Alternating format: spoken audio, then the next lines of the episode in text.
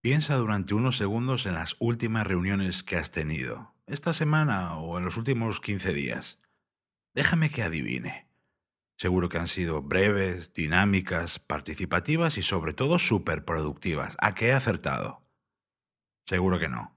¿Y sabes qué? Que se podría haber conseguido de haber cuidado unos pocos detalles.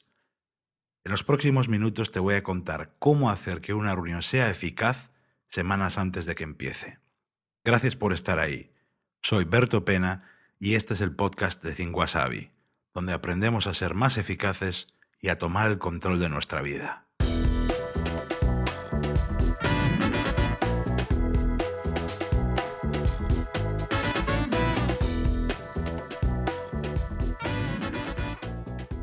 Hoy en día la mayoría de las reuniones son cualquier cosa menos productivas. La gente llega tarde, damos rodeos, no se acuerda nada, nos distraemos con los móviles y para rematarlo se eternizan. Cuando al salir miras la hora es cuando te das cuenta que ya nadie te va a devolver las X horas que te acaban de robar. Y es que las reuniones no tienen garantía de devolución ni hoja de reclamación. Aquí viene un pequeño secreto de alguien que durante muchos años, como directivo, jefe y coordinador de equipos, perpetró muchas reuniones. Sí, sí, digo perpetrar porque la mayoría de las reuniones son un crimen. Atiende. Las reuniones empiezan a torcerse mucho antes de empezar, semanas antes, con un inofensivo correo, con una sugerencia por teléfono, con un ¿qué tal si nos reunimos y lo hablamos? La trampa queda preparada y en ella van a caer dos, cinco, diez o más personas. Seguimos creyendo que la reunión no empieza hasta que todos estamos en la sala. No, hombre, no. La reunión tiene lugar antes, tiene lugar durante y tiene lugar después.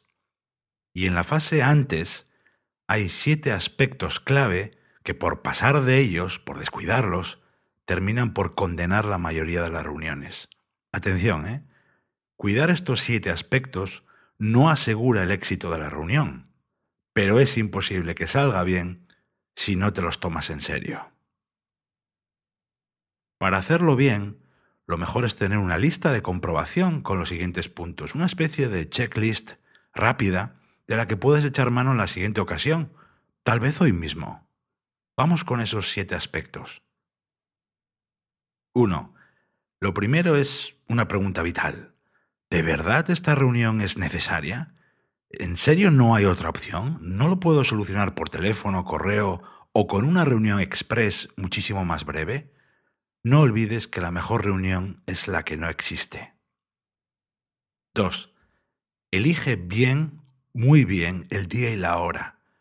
Los peores momentos son a primerísima hora del día, porque todo el mundo debería estar rindiendo a tope con sus tareas clave, y también a última hora, cuando el depósito de gasolina de la gente ya está en reserva. Evita también si puedes los lunes. Para mí el mejor momento es entre las 12 del mediodía y las 2 de la tarde, sobre todo entre la 1 y las 2.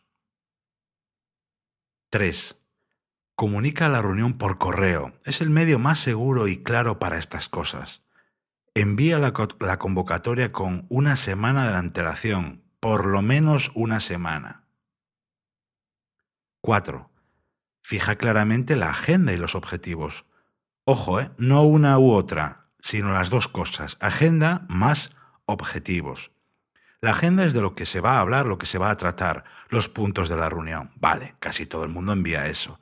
Pero lo segundo se tiende a descuidar. Los objetivos es lo que hay que conseguir con cada uno de los puntos que vamos a ver, lo que buscamos realmente. 5 tómate muy en serio la selección de asistentes. Más gente es peor. Peor comunicación, peor toma de decisiones, más distracciones. Pregúntate esto. ¿Quién de verdad va a aportar algo a los temas que vamos a tratar? ¿Quién tiene que ir sí o sí? Y mucho más importante, ¿va a asistir quien puede decidir? 6. Pon deberes a todo el mundo, que preparen la reunión. Y digo todos, ¿eh? A veces basta con revisar una cadena de mensajes o anotar algunas ideas y sugerencias en una pequeña libreta. Cuando todo el mundo ha preparado la reunión, Las intervenciones son más directas, más claras, se dan menos rodeos y todo el mundo entra en la reunión orientado a una cosa. ¿Qué vamos a hacer? Acciones. Y por último, siete. Marca por adelantado la duración de la reunión, al menos aproximadamente, que no pase de una hora.